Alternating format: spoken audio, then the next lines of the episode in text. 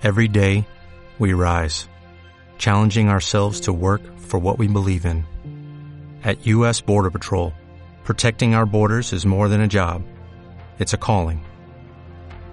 Agents answer the call, working together to keep our country and communities safe. If you're ready for a new mission, join U.S. Border Patrol and go beyond. Learn more at cbp.gov/careers. Información valiosa antes de que comience la sesión. Saludamos a don Jesús Sánchez Quiñones, director general de Renta 4, en este informe de preapertura en Capital Radio. Don Jesús, ¿qué tal? Buenos días. Buenos días. Así que tras el rebote de ayer, hoy volvemos a, la volatilidad y a, y a las caídas, ¿no? Parece.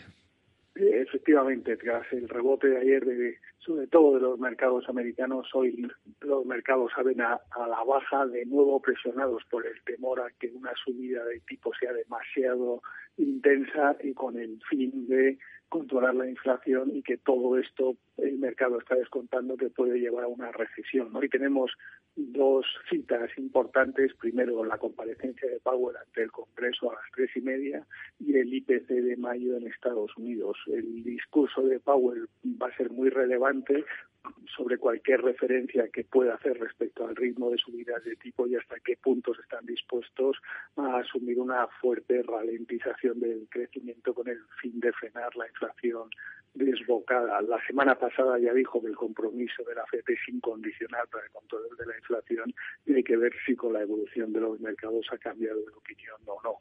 Y en el caso de la inflación en el Reino Unido va a ser previsiblemente la mayor en 30 años.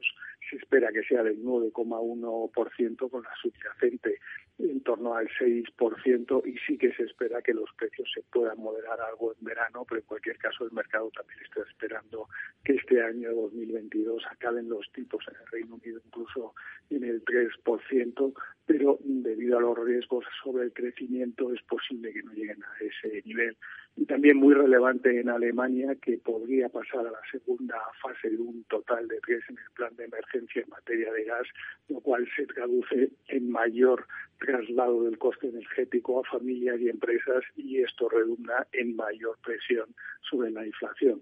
En definitiva, sí que estamos muy centrados en la inflación y en la actuación de los bancos centrales para intentar frenar este, esta subida de los precios tan desbocada. Pues ahí están las claves a cotizar todo esto en el mercado que va a empezar con este dato cotizar, este dato confirmado de inflación en el Reino Unido del 9,1%. Don Jesús Sánchez Quiñones, gracias por acompañarnos y buen día. Muchas gracias, buenos días.